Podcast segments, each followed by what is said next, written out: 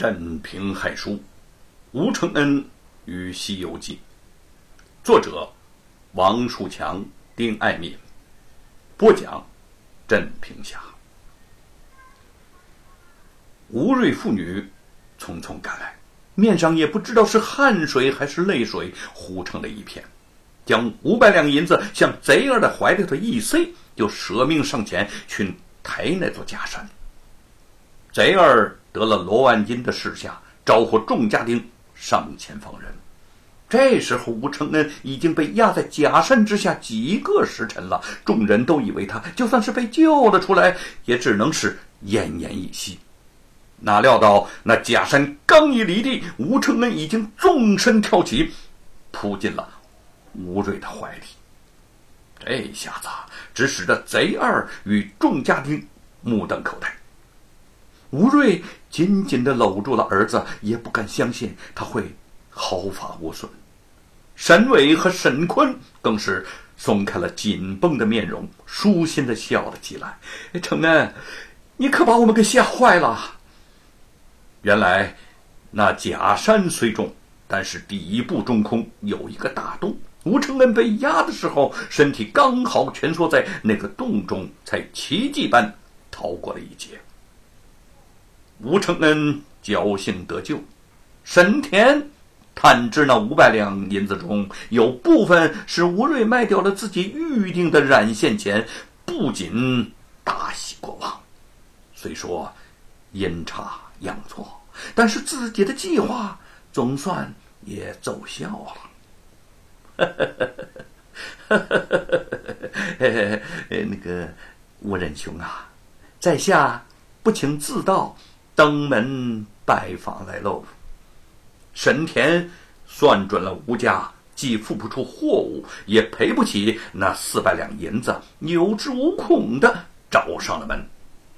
沈老板，沈老板，吴瑞见那个神秘的主顾果然就是沈田，知道事情断难善了，也就开门见山的问：“你屈尊到我的小铺订染线？”是醉翁之意不在酒吧？哼，怎么，吴仁兄啊？别人能买得你的染线，我沈某人就买不得啦？啊？事到如今，沈田也不再隐藏面目。哼，你说对了，沈某人确实是醉翁之意不在酒啊。你费尽心思，你究竟想干什么？吴成家气愤而不解。直到此时，他尚不知自己正是这个圈套中最主要的猎物。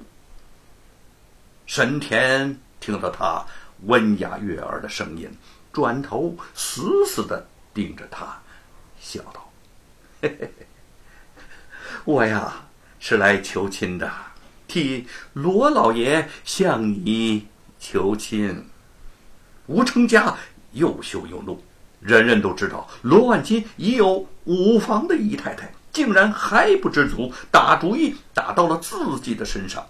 他一个姑娘家，对这话却不好直说，一跺脚就跑回了屋里。你，你这就骗人的狗！我姐姐怎么能够给罗老贼做妾呢？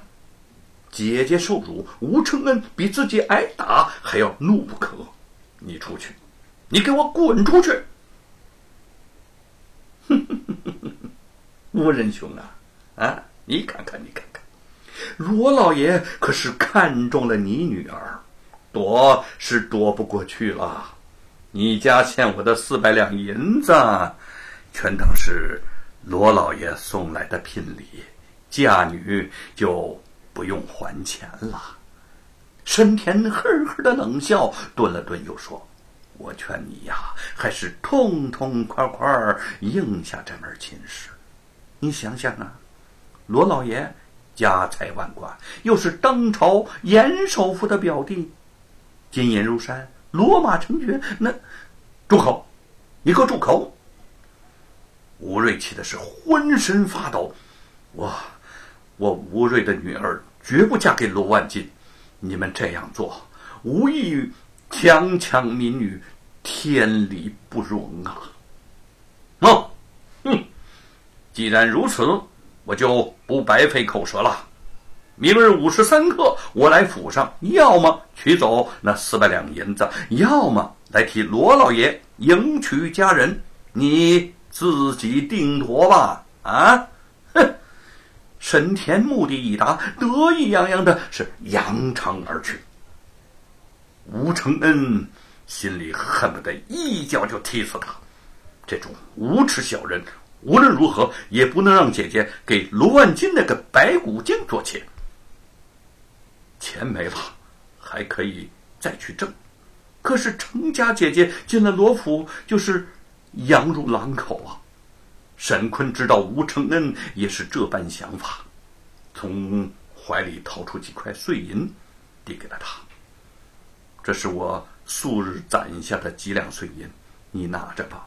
有几两总比没有强啊！泪水在吴承恩的眼眶里打着转。差一点就要一泻而下，这个时候真是一文钱难倒英雄汉呐！